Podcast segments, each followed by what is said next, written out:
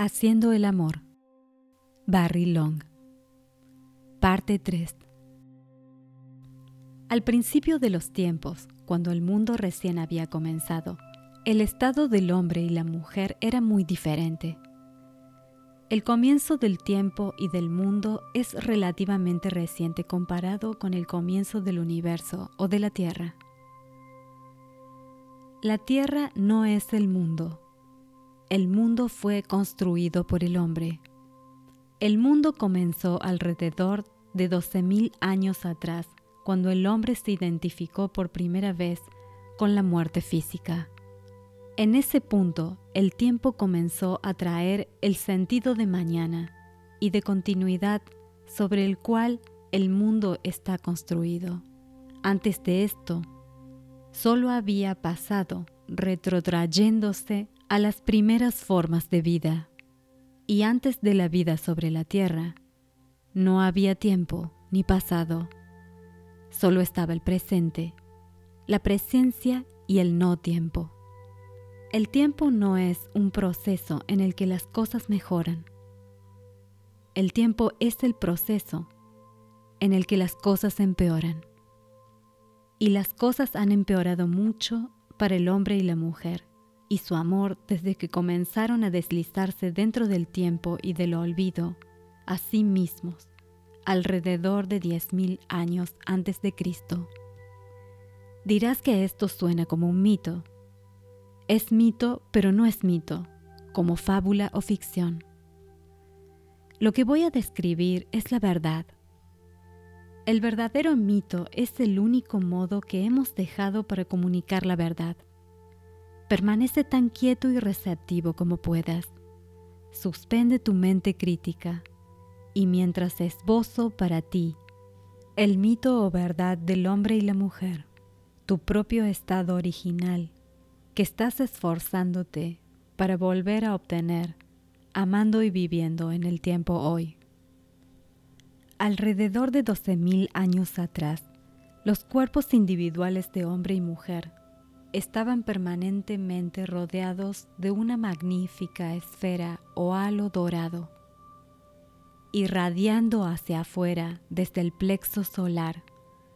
Se extendía visiblemente sobre la cabeza, adentro de la tierra y más allá de los brazos extendidos. La esfera de la mujer era de un dorado un poco más intenso que la del hombre pero los dos tenían la misma resplandeciente, sublime y bella cualidad.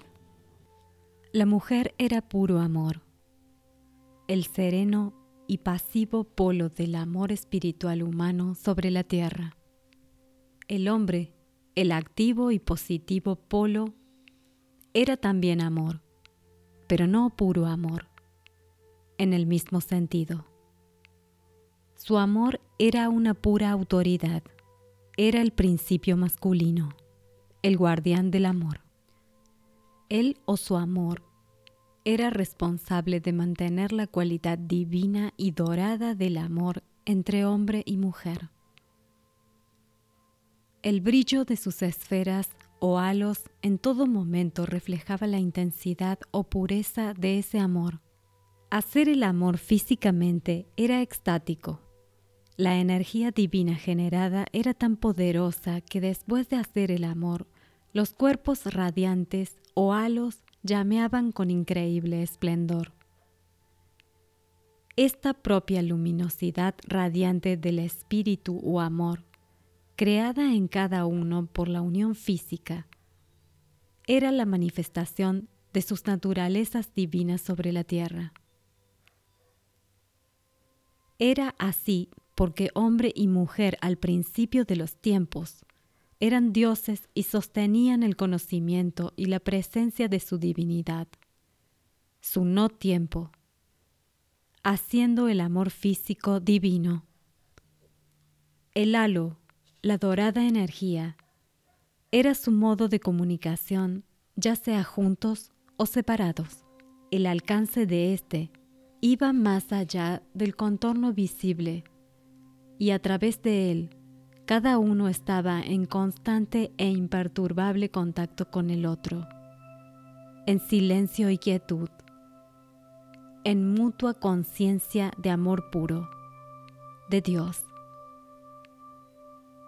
Cuando alguno de los halos necesitaba nueva energía, hombre y mujer se unían para hacer el amor, hacer Dios siendo los únicos dos polos físicos conscientes del amor sobre la tierra, se iluminaban y energetizaban a sí mismos. Él regeneraba el amor de ella, mientras ella restauraba el amor y la autoridad de él. La comunicación entre ellos era tan compleja que no había necesidad de hablar. El habla se desarrolló con el tiempo cuando hombres y mujeres comenzaron a olvidarse de amar y empezaron a perderse a sí mismos en el tiempo dado a otras cosas para construir el mundo. Así, hombres y mujeres olvidaron cómo ser constantemente ellos mismos y cómo fallaron en hacer el amor físico, divino, sus halos, sus conciencias, perdieron la conexión divina y dorada. Tuvieron que comenzar a hablar a través de la brecha desarrollada entre ellos. Y entonces, en la distancia del habla, apareció el desentendimiento y la emoción. Como el tiempo o desamor invadió los cuerpos del hombre y la mujer, el habla reemplazó la inmediatez y plenitud del amor. El vocabulario creció y creció. En vez de hacer amor, ellos declaraban, te amo, y se desarrollaron muchos sustitutos verbales para el amor. La intensidad del halo fue retenida en algunos individuos más tiempo que en otros, pero con el tiempo o el pasado incrementándose en todos, las cosas fueron inexorablemente empeorando. En unos pocos miles de años, la mayoría de hombres y mujeres se habían olvidado completamente de cómo hacer el amor y ser amor. Aunque aparentemente realizaban el mismo acto físico, eran capaces de liberar o generar energía divina o personificar en ellos mismos el espíritu viviente o presencia del amor, el no tiempo. Sus cuerpos ya no estaban alineados en amor, estaban alineados en tiempo o emoción. En vez de hacer amor puro, hacían amor emocional y demandante. En lugar de producir niños espiritualmente iluminados, los producían emocionalmente dependientes. La mujer estaba entonces confundida y permanentemente descontenta. El hombre, habiendo perdido su autoridad, estaba ahora impaciente con ella y tratando de encontrar un sustituto para su autoridad, comenzó a estar permanentemente ocupado e inquieto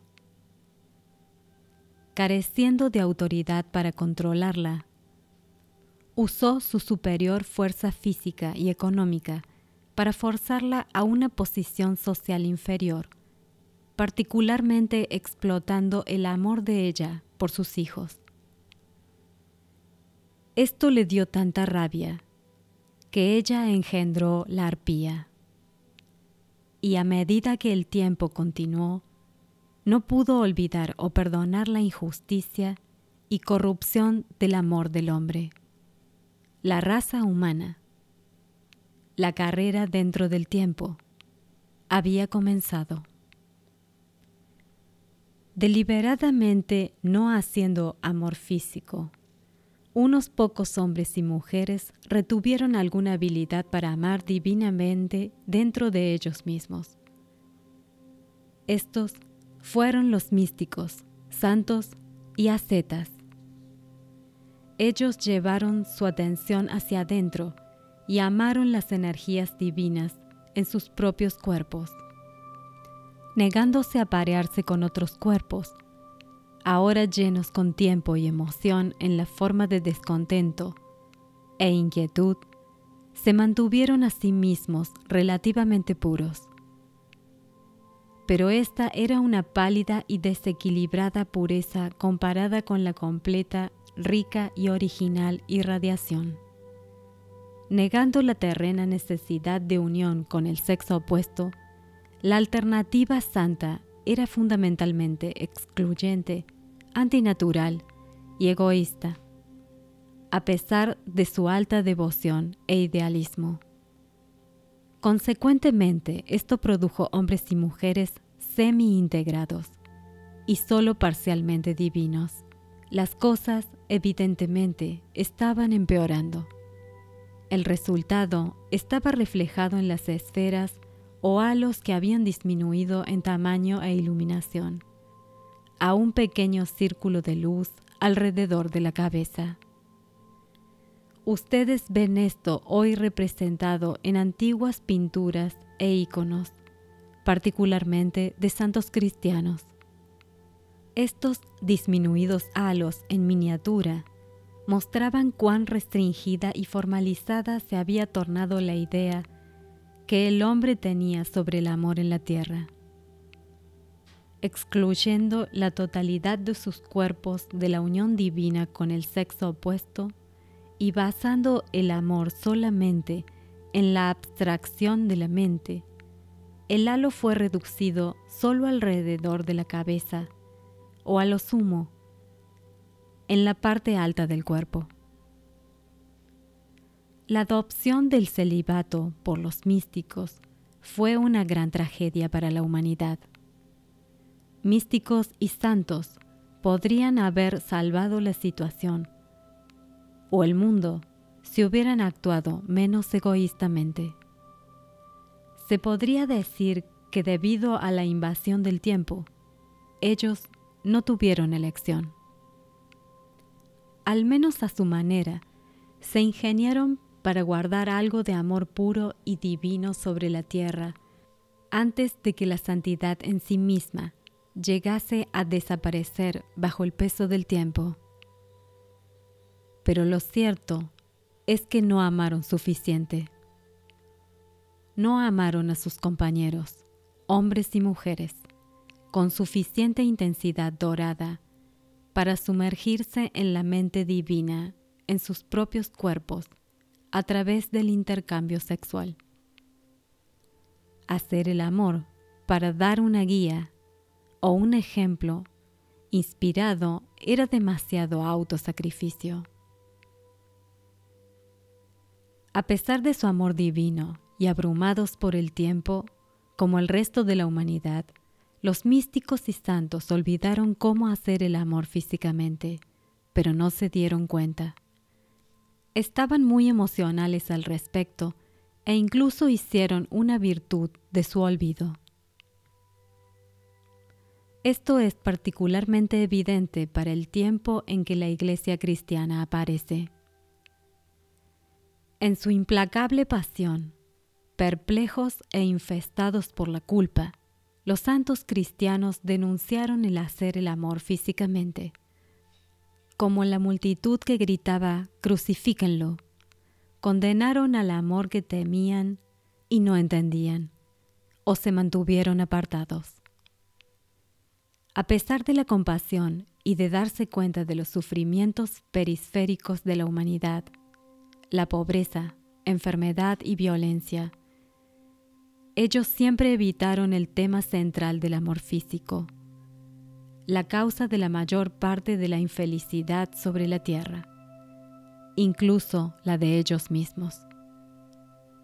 Hasta Jesús, si vamos a creer en sus sacerdotes, esquivó el tema completamente y no dejó ni una palabra de guía para hombres y mujeres que con incansable preocupación, ahora como antes, intentan hacer el amor físicamente por la notoria omisión sobre la sexualidad en sus enseñanzas, el Mesías tiene mucho por lo cual dar cuenta, si vamos a creer en sus sacerdotes e intérpretes.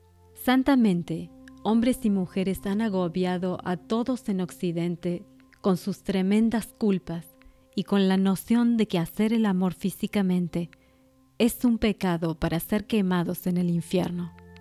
¿Cuántos millones de inocentes chicos y chicas, hombres y mujeres, han sufrido el infierno en la tierra por la culpa sexual y aún lo hacen por la falta de coraje para amar de los santos cristianos? Dios me hizo célibe, pero no hoy, rezaba San Agustín. ¿Por qué no le pidió a Dios que le mostrase por qué él amaba tanto a la mujer que no se podía mantener apartado de ella, en lugar de rezar por un ideal intelectual que simplemente no era verdadero?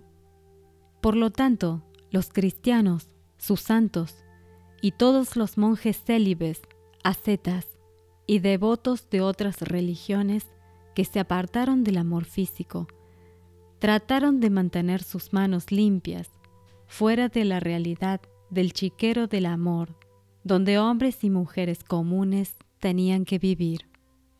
Dios es suficiente, dijeron. Pero esto es verdadero si no eres un santo? ¿Es esto verdadero para ti?